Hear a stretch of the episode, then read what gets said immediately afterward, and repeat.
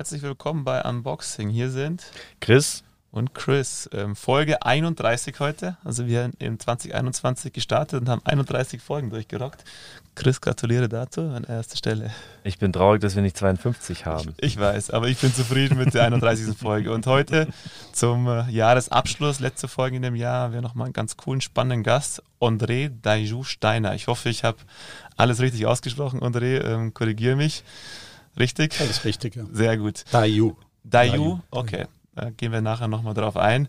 Ähm, du bist Zen-Lehrer, ähm, Management- und Mental-Trainer. Du hast auf, dem, auf der Ebene auch viele Spitzensportler betreut, bist Executive Coach, Philosoph, Buchautor, also sehr, sehr breit aufgestellt. Ähm, hast 2021 auch nochmal neu gegründet äh, mit der New Mind Akademie, wo du genau diese super spannenden Themen Achtsamkeit, Meditation auch lehrst und den Leuten auch äh, vermittelst, äh, was super schön ist, weil du einfach was zurückgibst. Und deshalb freuen wir uns unfassbar, dass du heute bei uns in der Box zu Gast bist. Hallo André. Hallo, freut mich auch, dass ich mit euch das machen darf. Sehr Guten cool. Morgen, André. Danke Guten für die Einladung. Ich, ich starte gleich mit deinem Motto. Ja. Jeder Tag ist ein guter Tag. Ähm, jetzt mal Hand aufs Herz, 2021, wie viele schlechte Tage hast du gehabt? Äh, einen, also 2020 war ein schlechter Tag nachdem der Lockdown verkündet wurde. Das war ein schlechter Tag für mich, weil es ist alles zusammengebrochen. Alle Seminare, alle Pläne.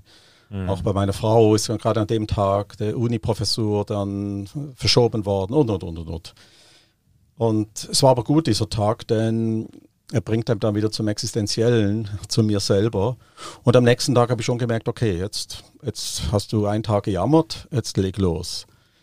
Und dann war wieder jeder Tag ein guter Tag. Das kommt ja aus dem Zen, Nichi Nichi oder Gochitsu.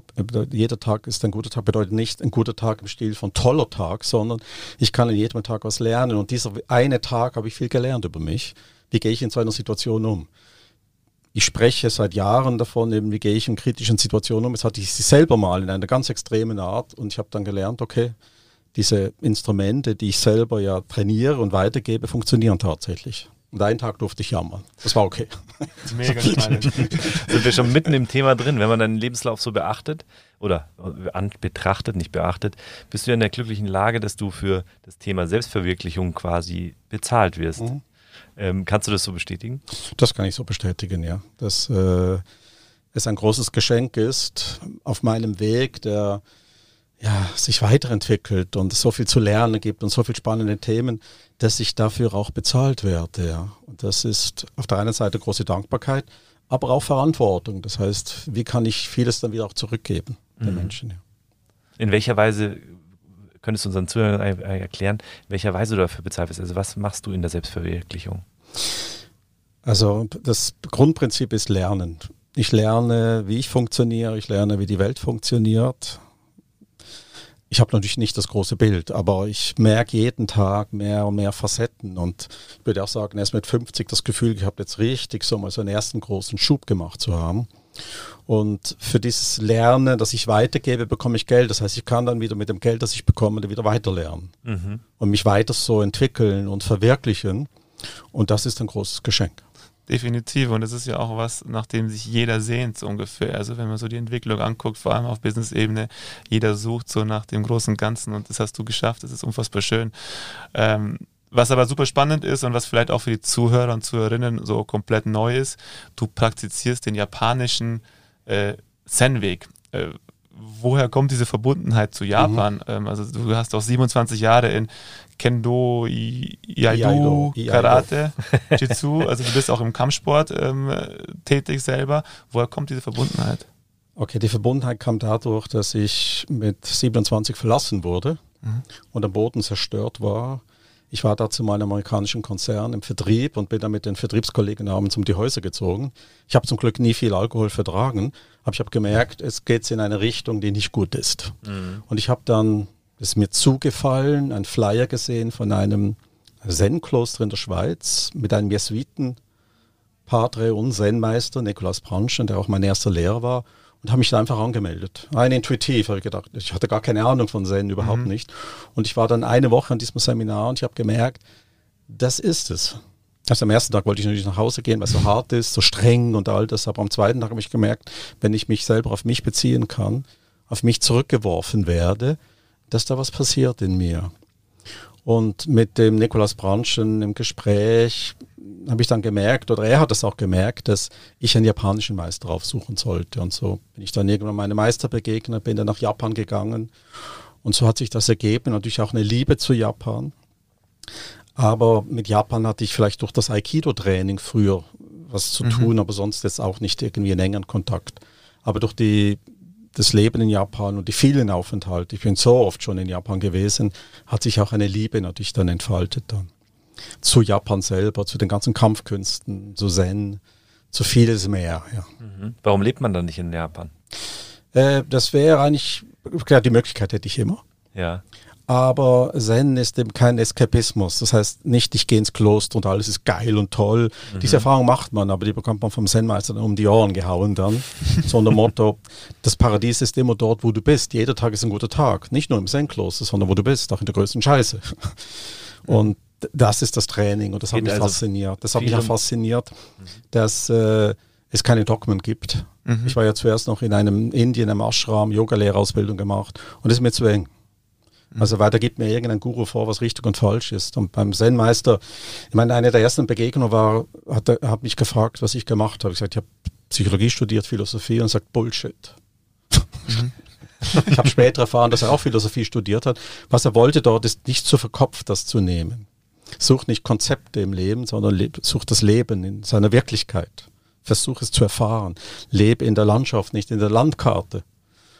Und natürlich haben wir später auch philosophiert dann, aber es war ein wichtiger Einstieg, weil ich Zen dann auch verkopft mit meinem Verstand versucht habe zu ergründen und nicht, jetzt üb mal einfach. Jetzt bleib mhm. mal bei deinem Atem, versuch mal nicht zu denken. So hat das angefangen. Also nicht sehr, nicht zu rational, sondern auch einfach emotional an diese, an die Themen. Genau. Also das für mich war der Weg schon über den Verstand eigentlich in diesen intuitiven Teil zu kommen in diesem Modell von Jonathan Haidt, diesem Elefant- und Reitermodell. Ich war sehr reitorientiert, sehr bewusst immer. Und dort habe ich gelernt, dass ich mehr diesem Unbewussten erfolgen soll. Das war eigentlich dieser spannende Würdest Bereich. Du das Modell unseren Zuhörerinnen mal kurz ich auch Jonathan Haidt Modell, das ja. ist ein Modell, er nennt das Reiter und äh, Elefant und er sagt, dass der Reiter ist das Bewusstsein und der Elefant ist das Unterbewusstsein. Der Reiter versucht jetzt das Bewusstsein, den Elefanten zu steuern, aber es geht nicht wirklich. Und wir müssen lernen, mit beiden umzugehen, beides zu harmonisieren. Der Elefant ist eher dieses limbische System, also in unserem Gehirn, und der Reiter ist dieser Neokortex, das neue Gehirn sozusagen, das, was uns jetzt als Menschen auch ausmacht, ja. Und das zu harmonisieren, das zu emanzipieren, ein, ein Ich zu emanzipieren, das ist so ein bisschen sein Ansatz, oder kann man auch zurückgehen auf Freud, was mhm. auch, wo man auch einordnen könnte, dieses Modell, dass der Elefant ist, dieses Triebhafte und dieses, äh, der Reiter ist eher dieses Eltern-Ich, dieses Moralische. Und das Ziel ist es, beides zu harmonisieren zu einem emanzipierten Ich. Mhm. Man merkt schon, in acht Minuten, was bei dir alles drin ist oder noch drin eine sein krasse kann. Kompetenz ja. in dem Bereich. Also, da habe ich noch eine Frage vor, weil wir ja. nehmen das ja auch so ein bisschen wahr, eine Entwicklung in, in der Gesellschaft und du bist ja jetzt ein bisschen länger auch in dem Thema drin. Würdest du auch das so sehen, dass jetzt so mehr in diese Themen Meditation, Yoga, Bewusstsein, Achtsamkeit, das ist ja immer so, wird immer mehr gefühlt. Ist das so richtig oder nehmen nur wir das so wahr, weil wir das Interesse daran auch vielleicht haben? Es ist so, dass sich da schon gesteigert hat. Wobei man sagen muss, es kann auch sein, dass es dann auch wieder in eine andere Richtung geht. Wir hatten diese, ja, diesen Trend in Frankreich in den 70er Jahren, als der große Zen-Meister Deshimaru gelehrt hat. Da kamen dann 200 Leute, es waren vor allem Psychologen, Ärzte, Intellektuelle. Und es ist in Frankreich auch so ein bisschen dann wieder verschwunden. Ähm, es kann durchaus sein, dass es bleibt. Es kann aber auch sein, dass gewisse Aspekte auch wieder verschwinden. Also, dass wieder etwas Neues kommt, weil wir gerne immer was Neues haben. Mhm. Und man dann versucht, geschäftlich dann auch dann zu vermarkten, auch dementsprechend. Du, du kennst, du, du merkst ja den Markt richtig, sag ich mal. Und ich bin, ich denke immer bei mir, wenn, ich habe schon das Empfinden, dass das mehr wird, dass die Leute mehr so auf Selbstverwirklichung gehen, mehr auf Persönlichkeitsentwicklung, mehr sich um sich selber manchmal kümmern, was andere Menschen auch nervt, nerven kann. so. Aber ich bin halt in der Bubble drin, so für mhm. mich. Und ich meine, du bist in dem Markt ja voll drin, weil das ja letztendlich dein Markt ja auch ist. Hast du das Gefühl, dass die Nachfrage mehr wird? Oder der, die der Nachfrage wird mehr. Aber sie nimmt auch Dimensionen an, die man mit ja, ja, einer gewissen Gefahr auch sehen kann, mhm. gerade was Achtsamkeit betrifft. Vor allem jetzt durch Google Search Inside Yourself, wo Achtsamkeit dann mehr ein Selbstoptimierungsinstrument mhm. wird mhm. und nicht ein Instrument, um in die Mitte zu kommen.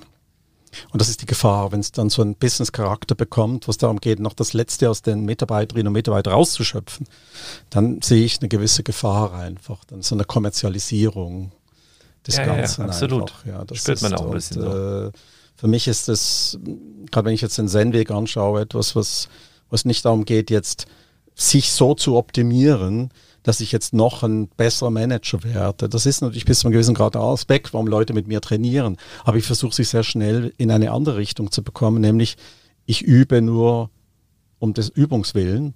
Also ich meditiere nur wegen der Meditation und nicht um zu, mhm. um etwas zu erreichen. Mhm. Da die, die Schülerinnen und Schüler, die ich seit Jahren begleite, versuche ich da hinzuführen weil dieses Umzug dann irgendwie dazu führt, dass ich halt dann doch merke, vielleicht bin ich dann doch nicht so weit und vielleicht gibt es einen anderen Weg und dann springe ich wieder ab und bin dann dieser Esoterik-Hopper, gehe von Wochenende zu Wochenende und suche Erleuchtung.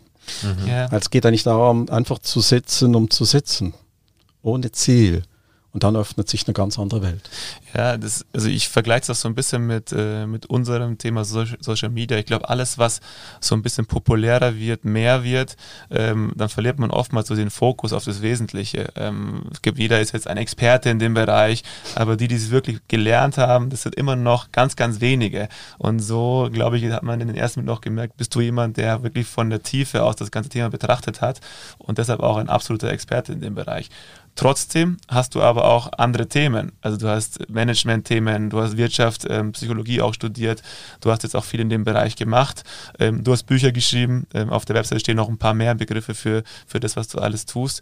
Was, was ist aktuell das Thema, was dich am meisten, äh, das dir am meisten Spaß macht und wo du auch am meisten Zeit investierst in deinem beruflichen Alltag? Es sind eigentlich drei Dinge, die für mich zentral sind, weil ich möchte mich nicht nur immer auf eines konzentrieren. Und alle drei Dinge machen mir Spaß. Das ist das große Geschenk, das ich habe. Das eine ist diese New Mind Academy, also wo ich mit meiner Geschäftspartnerin äh, Online-Trainings erstelle, Bereich Achtsamkeit. Wir haben jetzt zwei neue Pakete Schlaf und Stress, weil mir das sehr wichtig äh, scheint. Gerade mit dem Schlaf habe ich mir jetzt viel beschäftigt. Das zweite ist natürlich weiterhin die Zen-Trainings, wo ich auch merke, dass immer mehr und mehr Menschen äh, dieses Training kennenlernen möchte und begleite sie. Und es gibt ein drittes großes Thema, das sich jetzt auch in den letzten Jahren so angebahnt hat. Das ist äh, der ganze Bereich der Psychedelikas. Ja. Mhm. Da gehen wir nachher nochmal drauf ein. Aber bleiben wir mal beim Zen. Ähm, ja. Das ist für mich nochmal, weil man hört raus, das ist für dich unfassbar wichtig. Was genau machst du in diesen Workshops? Also wie kann man sich das vorstellen? da muss man auch die Brücke mal ganz kurz schlagen. Wenn man Zen googelt, heißt es ja das Leben zu leben. Ja, genau. Das kann man ja so oder so definieren, oder? Das ist klar. Das ist, weil es sind natürlich viele Sätze, die es gibt im Zen, aber die Sätze, im Zen sagt man, all diese Sätze und Konzepte, Modelle, das sind der Finger, der auf den Mond zeigt. Aber mhm. es ist nur der Finger und nicht der Mond. Der Mond steht sozusagen für das große Aufwachen. Mhm. Das heißt, es sind Hilfsmittel, es sind Krücken, es sind äh, Werkzeuge, die den Menschen helfen, überhaupt auf den Weg zu kommen. Aber den Mond muss jeder selber erfahren. Und das ist bei jedem Menschen einfach anders. Ja, wie sieht so ein Seminar aus? Es gibt natürlich verschiedene Kategorien. Es gibt Einstiegsseminare, da lernen die Menschen überhaupt mal zu meditieren. Was bedeutet mhm. das überhaupt? Was heißt Meditation? Was bedeutet Achtsamkeit? Das heißt, wir haben eine gewisse Form in diesen Seminaren, sich verbeugen und so weiter. Das sind alles kleine Hilfsmittel, um ins Hier und Jetzt zu kommen, weil Zen könnte man am besten mit, so heißt ja auch mein Zen-Institut Integrales Zen, Imakoko, Hier und mhm. Jetzt. Das sind alles Hilfsmittel, um ins Hier und Jetzt zu kommen. Und so lernen die Menschen diesen Weg mal kennen und spüren dann sehr schnell, so nach zwei Tagen auch schon, dass sich etwas verändert, dass eine Ruhe reinkommt, eine Gelassenheit und dass man aufgrund von der Gelassenheit sein Leben ganz anders mal betrachten kann. Was ist stimmig, was ist nicht stimmig, wo gibt es Übungsmöglichkeiten, wo muss ich aktiv werden, wo kann ich mich zurücklehnen und es einfach mal annehmen auch. Das sind so die klassischen Einstiegspunkte, um Zen kennenzulernen. Mhm, wenn du von Medit Meditation sprichst, das war jetzt sehr komplex, was du dann in deinen Workshops machst. Sind dann so Apps, die ja heutzutage sehr in Mode sind, so Meditations-Apps, überhaupt Konkurrenz für dich oder Wettbewerb oder wie siehst du die? Die sehe ich als Ergänzung. Mhm. Es ist so, dass Zen, im Zen sagt man, dass jeder seinen individuellen Weg braucht. Diese Apps können mal Unterstützung bieten, aber wenn es dann wirklich um die Tiefe geht und für mich ist sehr wichtig, wenn ich Menschen Übungen mitgebe, spielt die Initiation eine große Rolle. Das heißt, dieses persönliche, im Japanischen nennt sich das Ishin Dinshin von Herz zu Herz. Das heißt, wenn ich jemand meine Übung mitgebe in einem Einzelgespräch, Sansen genannt oder Taiwa, dann hat es eine ganz andere Kraft, als wenn ich jetzt ihm das schreiben würde oder mhm. über Telefon. Auf jeden Fall. Das heißt, dieser energetische Aspekt spielt im Zen eine ganz wichtige Rolle. Was ich, wir hatten jetzt eine Woche lang intensive Meditationswoche mit meinen Schülerinnen und Schülern und sonstigen Teilnehmern äh, im Felsentor, das ist der Rohatsu nennt sich das, da schlafen wir auch die Nacht nicht, zumindest drei Nächte nicht. Da ist es für mich wichtig, ganz vor Anfang an ein Energiefeld aufzubauen. Man nennt es auch ein Buddha-Feld, könnte man es auch nennen, wo die Menschen merken, wenn sie kommen, ah, ich kann sofort mit mir selber arbeiten, weil die kommen ja mit ihrem Stress, mit ihren ganzen Themen und Problemen. Und es ist für mich wichtig, gleich von Anfang ein Energiefeld aufzubauen, wo man sich fallen lassen kann. Da spielen auch meine Schüler, Schülerinnen eine wichtige Rolle, die dann Funktionen übernehmen, die Meditation leiten und so weiter, äh, um den Menschen zu helfen, sehr schnell bei sich zu sein. Hast du gerade gesagt, drei Tage, äh, Nächte nicht schlafen? Ja. Also ich muss sagen, das würde bei mir krassen Stress auslösen. also ich merke immer, wenn ich müde bin, bin ich, also einfach, da bin ich nicht selber. Also ich habe Probleme mhm. ähm, in meinem Empfinden, meiner Ruhe zu sein und so weiter. Du hast eigentlich gerade das Gegenteil gesagt, drei Nächte wach. Erklär, äh, ja, also es ist so, dass im Zen mhm man sagt, es ist der Weg der tausend Widerstände. Das heißt, wenn Menschen kommen, dann nervt sie alles am Anfang. Diese Form, dunkel angezogen, langes Sitzen, schnelles Essen, wenig Schlafen. Aber das hilft, das Ego so ein bisschen zu kitzeln. Es geht darum, das Ego zu durchschauen. Mhm. Und diese durch die Nacht sitzen, das ist ja nichts anderes als, dass man die Erleuchtungsweg des Buddhas folgt. Der hat ja auch sieben Nächte durchgesessen und am achten Tag kam er zur Erleuchtung. Und ich so heißt Rohat zu acht Tage bedeutet das genau, hilft das Ego so zu kitzeln, dass es einfach nicht mehr kann und loslässt. Was für ein schönes Thema. Mhm. Weil das Ego steht uns ja, wenn du so drüber redest, dann kommt mir das so voll im Kopf, das steht uns eigentlich selber allen steht krass im Weg. im Weg. Und es geht aber nicht darum, es abzutöten, wie es manchmal heißt, sondern zu durchschauen. Cleverer und es zu, zu nutzen, auch weil das Ego auch eine sinnvolle Aufgabe hat. Es geht auch um das eigene Überleben natürlich, mhm. aber wir sind zu egoistisch geworden und das gilt es zu durchschauen, dass wir nur eigentlich in der Kooperation, in der Gemeinschaft einen Weg gehen können und auch diesem Planeten helfen können, mhm. nicht durch individualistische, egoistische. Jetzt habe ich noch eine Frage, die muss ich jetzt noch stellen, weil was ich am Anfang gesagt habe, dass viele sich heute mit Selbstverwirklichung, Persönlichkeitsentwicklung und solchen Sachen beschäftigen, das kommt oftmals für die Außenwelt egoistisch vor, weil sich, weil dann vielleicht irgendjemand sagt so, ich brauche jetzt Zeit für mich oder ich habe in dem Moment, wo ich etwas nicht erledigt habe, wo jemand anders gedacht hätte, ich hätte, sollte was erledigen, habe ich mich um mich selber gekümmert. Und dann denkt man sich so, krass bist du egoistisch. Aber eigentlich sollte das, was mit dem er sich beschäftigt oder sie sich beschäftigt hat, ähm, sollte ja genau das Gegenteil sein. Wie gesagt, das ist eine ganz zentrale Frage. Mhm. Also, wenn man meinen Meister gefragt hätte, oder man hätte ihm gesagt, hey, Zen, ihr wollt so viel Gutes tun, Kooperation, Herz und so weiter, aber du meditierst so viel, du könntest ja in dieser Zeit helfen, dann würde er antworten, es gibt Zeiten, da meditiere ich und es gibt Zeiten, da helfe ich. Und das ist ein sehr wichtiger Punkt, denn ich kann nur anderen Menschen helfen, wenn ich wirklich mich mit mir mhm. selber auch auseinandersetze. Also man sagt immer mit einem Glas Wasser, ich muss es zuerst auffüllen, bevor ich es anderen anbieten kann kann nicht reinspucken und jetzt macht mal. Das ist im Yoga sehr oft der Fall, auch im Meditationsbereich. Ich mache einen Wochenendkurs und am Montag biete ich selber an. Mhm. Also ich muss selber mich mit mir intensiv auseinandersetzen. Also ich die Übungen, die ich weitergebe, muss ich auch selber kennen und wissen, was passiert.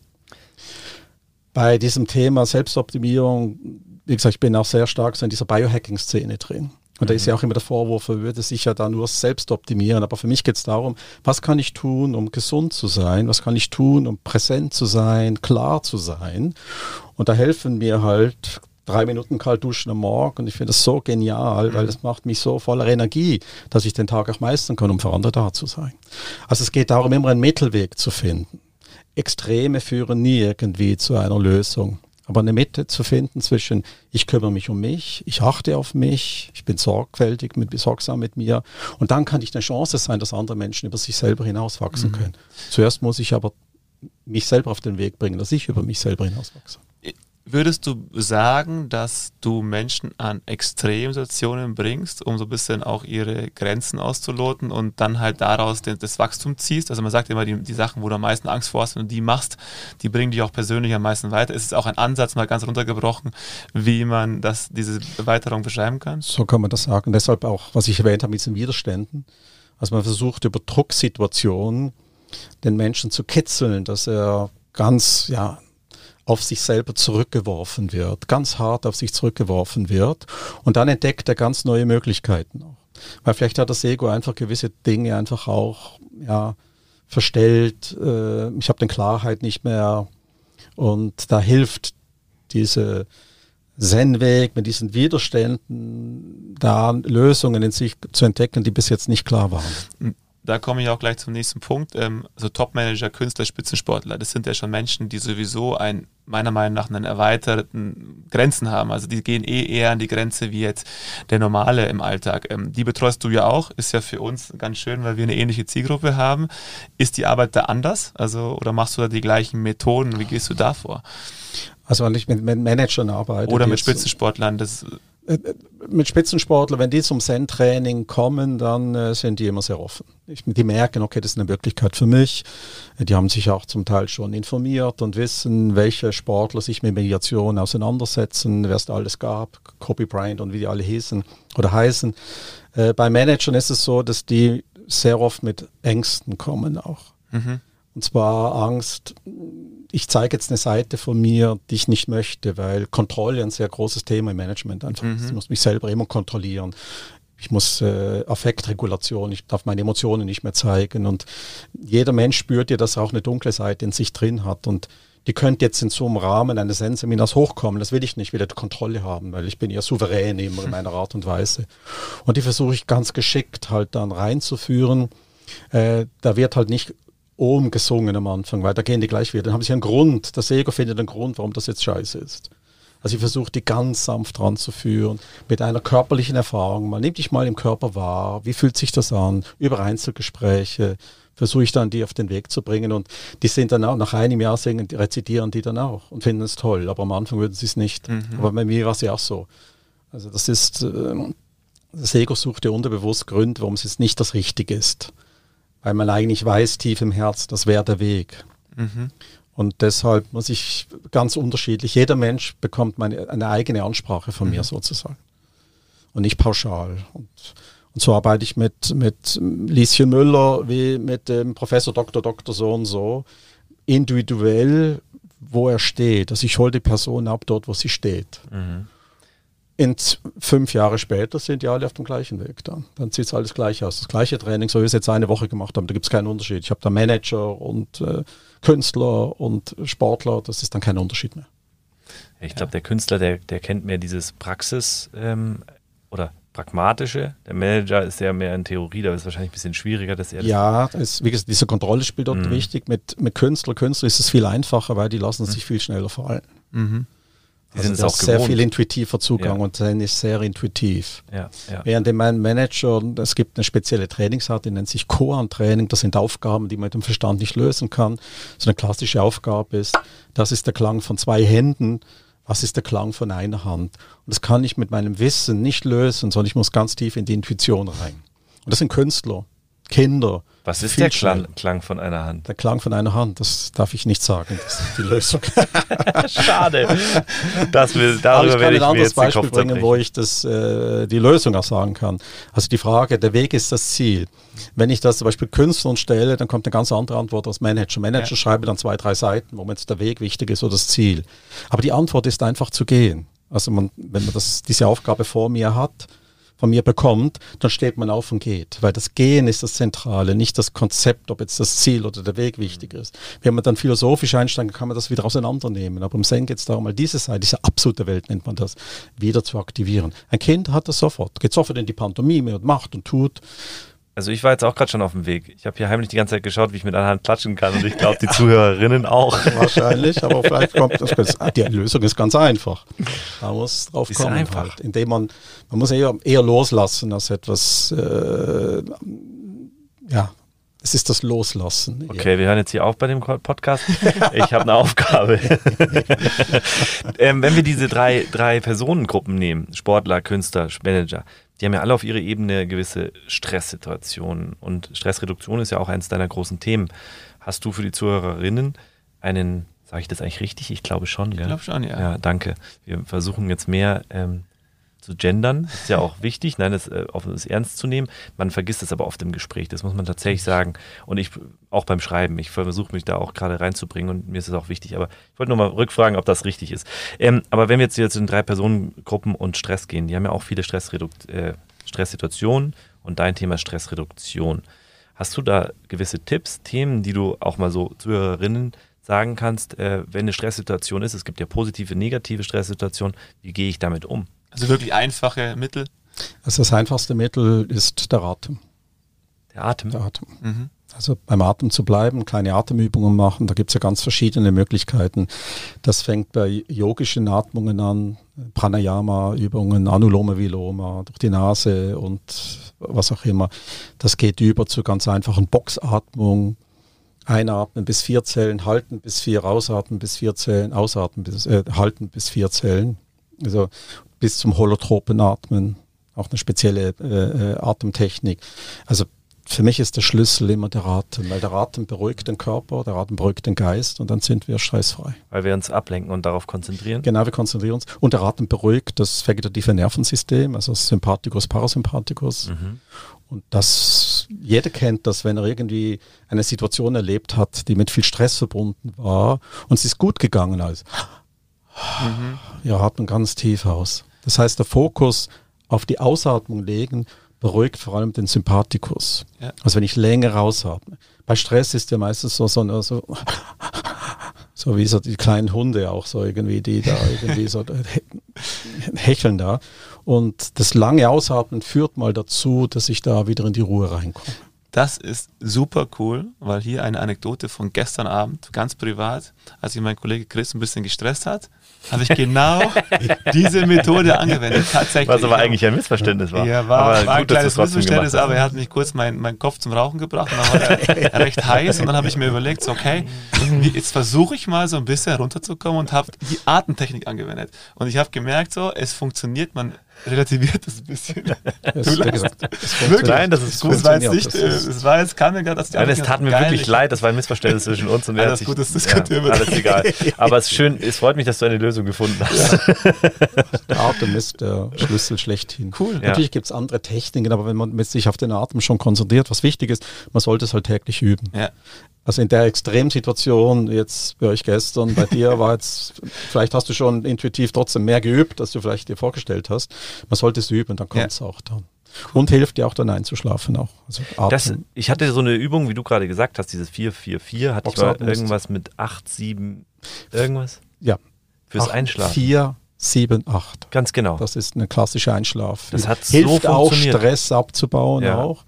Also man zählt dann beim Einatmen bis 4 hält dann sieben, also eins, zwei, drei, vier, fünf, sechs, sieben und atmet dann mit so einem leichten Geräusch bis acht aus. Du Macht das drei, vier Mal mhm. und das hilft auch zum Einschlafen. Das mich an was erinnert, was echt schön ist, weil ich das wieder anwenden kann. Diese Sache habe ich angewendet ähm, ein paar Jahre zuvor, ähm, wo viel Stress war und ich im Bett nicht einschlafen konnte aufgrund von Gedanken, weil ich bin jemand, ich kann sofort einschlafen. Ich kann sie gegen eine, neben eine Clubboxe setzen mit einem krassen Beat und ich schlafe ein, wenn ich müde bin oder ich kann eigentlich immer schlafen.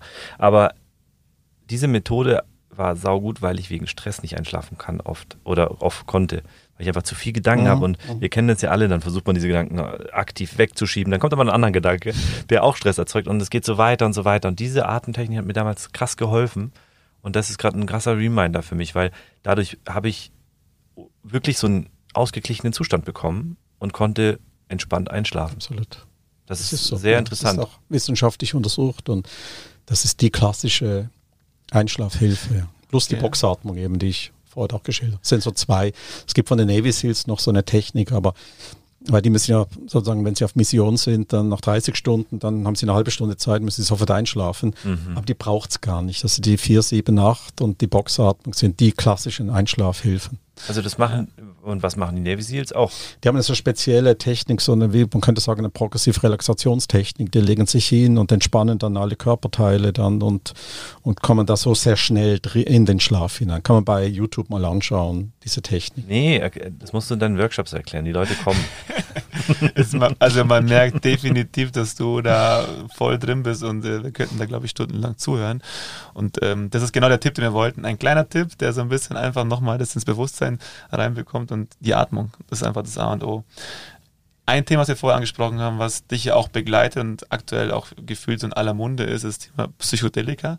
Also viele Investoren bauen da auch drauf. Also ich ich glaube, Christian Angermeier vielleicht ein Begriff, der da äh, voll draufsetzt. Das zeigt Frank ja. Thelen. Frank Thelen, genau, das gehört irgendwie dazu dann, ähm, dass da eine krasse Bewegung ist. Ähm, wie stehst du dazu? Und vielleicht kannst du auch nochmal kurz äh, erläutern, was es ist, weil viele Zuhörer und Zuhörerinnen wissen es wahrscheinlich gar nicht. Also Psychedelika, das, das Wort sagt so schön, Psychedelika, öffnet die Seele. Das heißt, es ist ein, eine Substanz, die hilft, das Unterbewusstsein bewusst zu machen. Das heißt, aus dem Unterbewusstsein kommen Dinge dann hoch, mit denen ich arbeiten kann.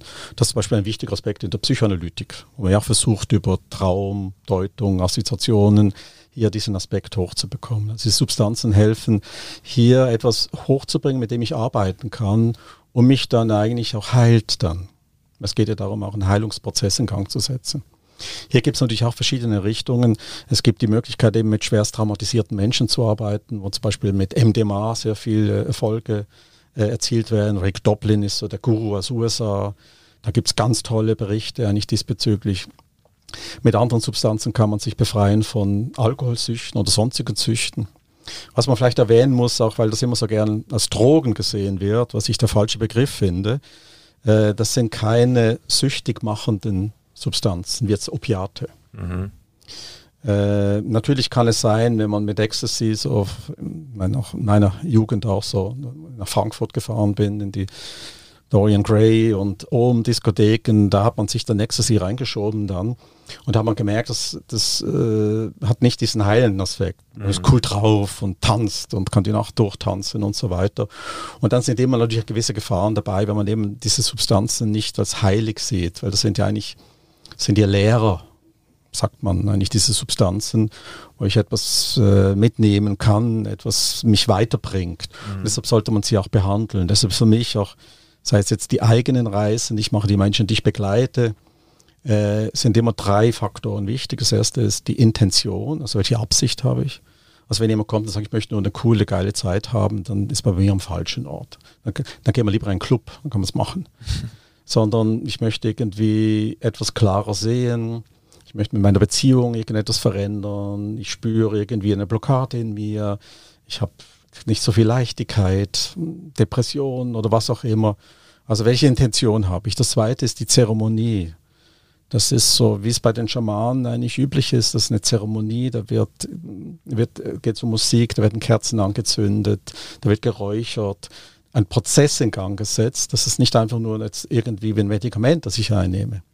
Und das Dritte, und das ist das Wichtigste, und dort hapert es bei den meisten, ist nachher die Integration. Das heißt, ich bitte die Leute, wenn sie so eine Reise gemacht haben, welche Erkenntnisse habe ich gewonnen, aufzuschreiben, was heißt das jetzt konkret, was mache ich jetzt? Und beim nächsten Mal mir auch darüber zu berichten. Weil viele haben so eine wirklich eine wunderbare Erfahrung. Also die meisten machen ja geile Erfahrungen, wirklich damit. Und dann lechzen sie schon wieder nach der nächsten Erfahrung und integrieren das gar nicht. Es kann sein, dass man, wenn man wirklich eine intensive Reise gemacht hat, ich jetzt gerade in Kenia war, habe ich eine ganz intensive Reise gemacht mit dem Alexander Tanus, einem Sound Meditation Meister, der mit Klangschalen und Musik dann noch zusätzliche Impulse reinbringt, dass man sagen muss, okay, das wirkt so nach in mir, dass, äh, dass das wirklich gar keine Verlangen da ist, etwas wieder einen Kick irgendwie zu bekommen, sondern richtig mal damit zu arbeiten unfassbar spannendes Thema. Also ist ja so ein bisschen auch ähm, Steve Jobs, wenn man das guckt, so die Generation, also von Business-Seite wird das gepusht. Man muss ja dazu sagen, für die Zuhörer und Zuhörerinnen, du bist ja da als Dozent auch wissenschaftlich voll in dem Thema drin. Also du gibst es von einer ganz anderen Seite, gehst du daran, äh, was ja unfassbar spannend ist. Und man merkt, dass da auf jeden Fall ähm, mit Sicherheit äh, was da ist, was einen riesen Mehrwert bietet. Und ich glaube, dass in den nächsten Jahren da richtig viel passieren wird auf der Ebene. Äh, vor allem auch in Deutschland. Ich glaube, du hast es auch richtig gesagt, in Schweiz, in anderen Ländern ist es schon ein bisschen offener, offener. Trans transparenter, ähm, aber das wird kommen. Bist du da auch der Meinung? das wir wird sehr stark kommen, außer wir verpassen es wieder, weil, wie gesagt, es gibt ja drei Wellen dieser Psychedelikas. Die erste Welle war der Schaman, oder man muss sagen, auf der ganzen Welt gibt es seit 3000 Jahren diese Substanzen. Auch im Christentum gibt es Bilder mit Pilzen, wo gearbeitet wurde, bei den Tibetern und so weiter.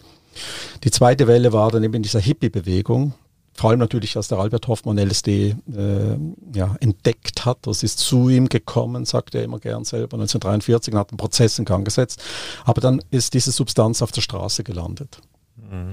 Und dort ist auch zum Teil Missbrauch betrieben worden, weil dann LSD konsumiert wurde mit Alkohol und was auch immer. Und dann gab es natürlich eben auch dunkle Reisen und dunkle Momente. Und dann in Amerika wurde es dann auch verboten. Natürlich, weil er auch dazu mal der Nixon, der Präsident, gemerkt hat, die Menschen, die jetzt LSD zum Beispiel zu sich nehmen, eigentlich mehr so im Liebesfeld sind und nicht an die Waffe gehen und nach Vietnam dort irgendwelche Menschen erschießen, weil mhm. für sie war das Motto, jeder Krieg ist Bürgerkrieg. Jetzt sind wir in der dritten Welle. Also war ein bisschen versteckt alles. Die Schweiz durfte weiter forschen, zum Beispiel auch der Franz Fohlen weiter, der durfte da weiter forschen. Und jetzt kommt es wieder langsam. Jetzt kommt diese dritte Welle. Und es wird der Durchbruch kommen, wenn nicht wieder zu viel Missbrauch betrieben wird. Also wenn das nicht zu viel wieder sozusagen jeder jetzt auf der Straße nutzt. Mhm. Aber ich, ist, ich glaube, das ist, äh, da hast du schon recht, weil das Wissen ist ja inzwischen da, dass man weiß, dass LSD sowas, also erweitert, Empfinden erweitert, äh, Gedanken erweitert und so weiter.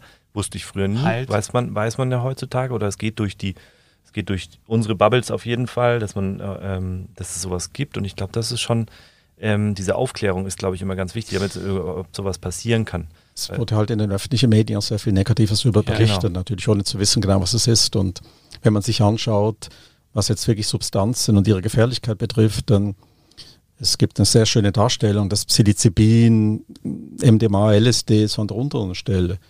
Ich meine, mit Abstand die schlimmste Substanz, die wir haben, ist Alkohol. Mhm. Das ist ein Gift. So Aber weil das wirtschaftliche Interessen sind, Absolut. Darf man da nicht so viel, das, das für die immer spannend, die, die sehr viel Alkohol trinken, mir sagen, du nimmst Drogen. Nee, das ist, also, das ist, glaube ich, ein Thema, wir, da könnten wir einen ganzen Podcast füllen und ja. unfassbar spannend, das nehmen wir für 2022 mal mit. Absolut. Also, dass wir da nochmal so ein bisschen tiefer auch in so ein Thema reingehen, weil ich finde es unfassbar spannend, darum haben wir es auch mit aufgenommen. Da sind wir auch nicht die öffentlichen Le Medien und müssen irgendwelche Schlagzeilen nee, machen, überhaupt sondern wir haben hier einen Podcast, wo du das frei erzählen lassen, das finde ich hochspannend, deswegen wäre das tatsächlich für die Zukunft nochmal ein richtig schönes Thema. Total. Aber jetzt müssen wir leider schon einen Schritt weiter gehen. Ähm, alle Sachen, die du so, so besprichst oder an, äh, die du machst, es geht ja sehr, sehr viel ums Glücklichsein. Mhm.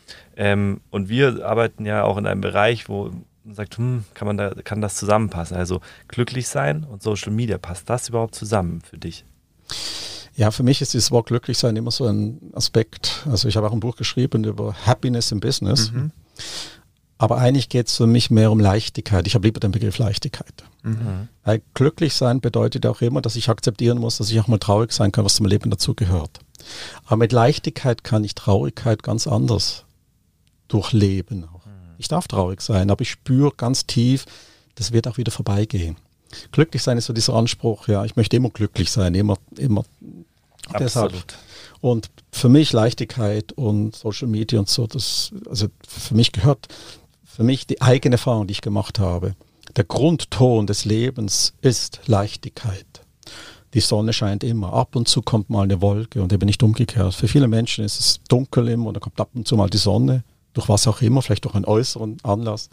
Aber ich habe tief in mir diese Erfahrung gemacht. Es ist immer, die Sonne scheint immer, es ist Leichtigkeit immer da. Ab und zu kommt dann halt mal ein dunkler Moment und es ist okay. Ich kann dir so aus Herzen gerade folgen, weil einen schönen Gruß an meine Freundin. Sie hasst das Wort Leichtigkeit. Ich liebe es, weil es nicht diesen Dauerzustand gibt. Also es gibt einen Dauerzustand, der nicht so extrem ist. Glücklich sein ist extrem. Ja. Komplett unzufrieden zu sein oder sonst was ist extrem.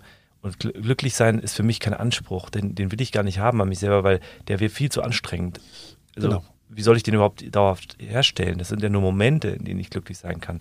Und eigentlich bin ich vielleicht auch nicht mal glücklich, sondern ich bin gerade in einer Leichtigkeit drin und habe einen Flow. Und ich glaube, dieses Gefühl von Leichtigkeit, deswegen habe ich gerade auch Flow gesagt, das ist sowas unfassbar Schönes, das ist wie eine Droge, wenn man so, so einen Zustand erreicht von einer Leichtigkeit. Und deswegen liebe ich dieses Wort. Total. Ich auch. Gibt es ja auch das schöne Buch Flow, wo es genau um dieses Thema geht. Ähm, finde ich auch super spannendes Thema. Und du hast es echt, also es ist eine provokative Frage. Hätte, mhm. Hättest du auch gegen uns jetzt schießen können. Sehr gerne. Social Media, weil es ja immer damit in Verbindung gebracht wird. Und ich finde deine Blickweise super schön, weil das ist wie das Glas ist halb voll und halb leer. Also du kannst mhm. nutzen im positiven Sinne und im negativen Sinne. Es kommt halt auf dich selber drauf Absolut. an. Und da sind wir wieder beim, beim Thema, was entscheidend ist. Und deshalb hast du das sehr, sehr gut beantwortet. und dann kommen wir auch zu unserer Box. Äh, die passt da, glaube ich, ganz gut. Ähm, du hast es, hast du mal Podcast gehört von uns, hast du ja gesagt? Ja. Bis zum ja. Ende? Ja. Also weißt du, es gibt eine Box, da ist vielleicht mal was drinnen. Pack's aus und beschreib mal, was du siehst. Also wenn du möchtest. Wenn du möchtest. so, was sehe ich da? Das Lachprinzip, ja. Was ist das Lachprinzip? Oder was siehst du?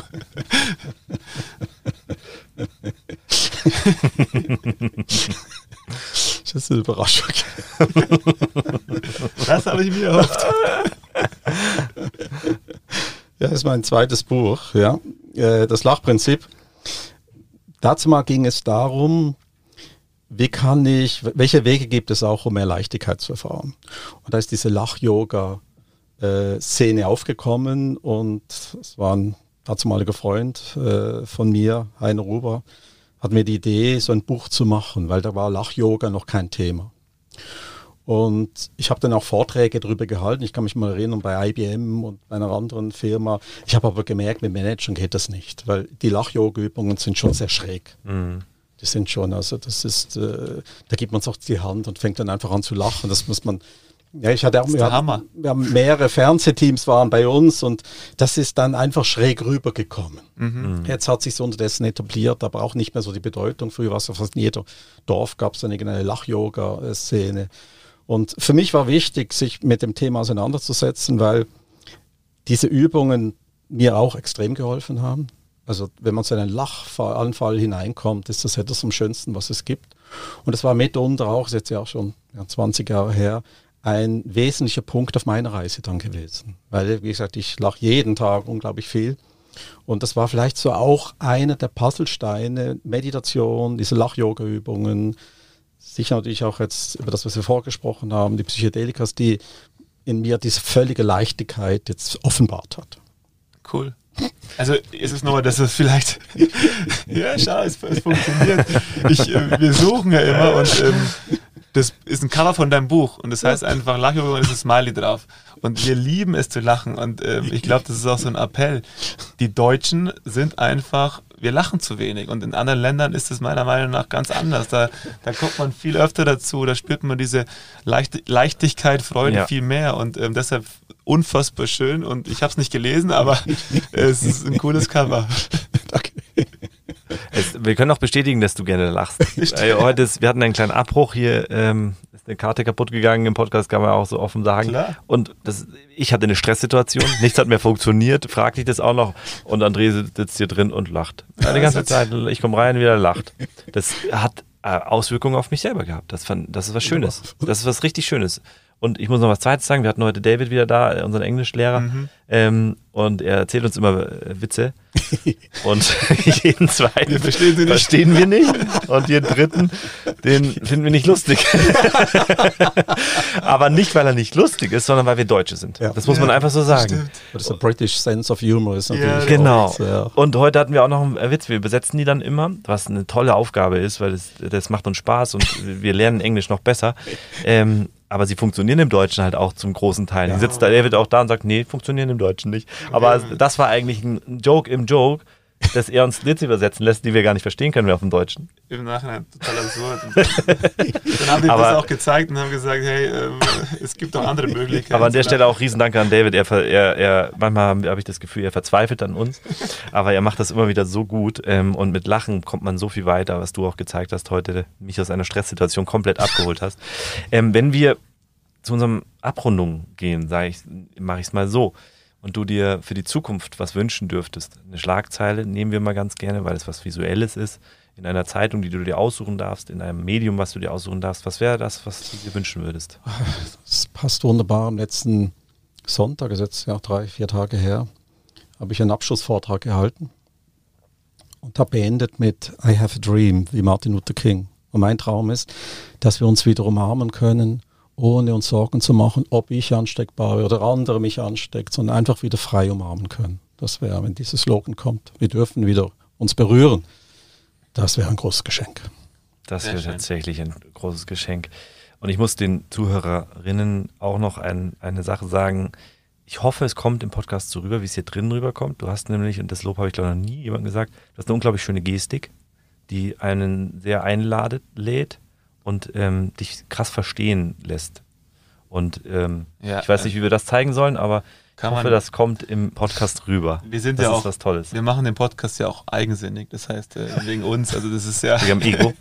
so ungefähr. Nein, also ich glaube, du hast ganz klar gezeigt, dass du eine krasse Kompetenz in diesen Themen hast. Also es kam mega gut rüber und ähm, es hat ja auch einen Grund gehabt, warum du seit einem halben Jahr auf meiner Liste ganz oben stehst, weil es ist so ein bisschen, es war so, wie so ein Buch, was man nicht gelesen hat. Man sieht, da ist irgendwas, was mega spannend ist und äh, man ist nicht so tief drinnen. Und wir haben heute echt einiges angerissen, was uns auch persönlich mega interessiert und auch die Zuhörerinnen. Und da können wir gerne auch mal im nächsten Jahr mal eine zweite Folge zu so einem Thema machen, was halt in die Also ich habe drei Themen, zu denen wir dann jeweils einen Ach, Podcast machen, André. Das ist also für mich eigensinnig. Ja, das eine ist das Ego. Ja. Da würde ich gerne länger mit dir drüber reden. Kann man auch kurze Folgen machen. Ja, ja oder? Voll. Dann das Thema glücklich sein oder mhm. Leichtigkeit. Mhm. Und das Thema ähm, Drogen, nicht Substanzen. Drogen. Substanzen. Genau, sind nicht Drogen, was die alles bewirken können, letztendlich im Detail noch. Im und positiven Sinne. Nicht äh, Selbstoptimierung, vielleicht auch ein Stück, ich weiß es nicht. Das wäre auch noch ein krasses Thema. Ich glaube, da können wir stundenlang drüber reden.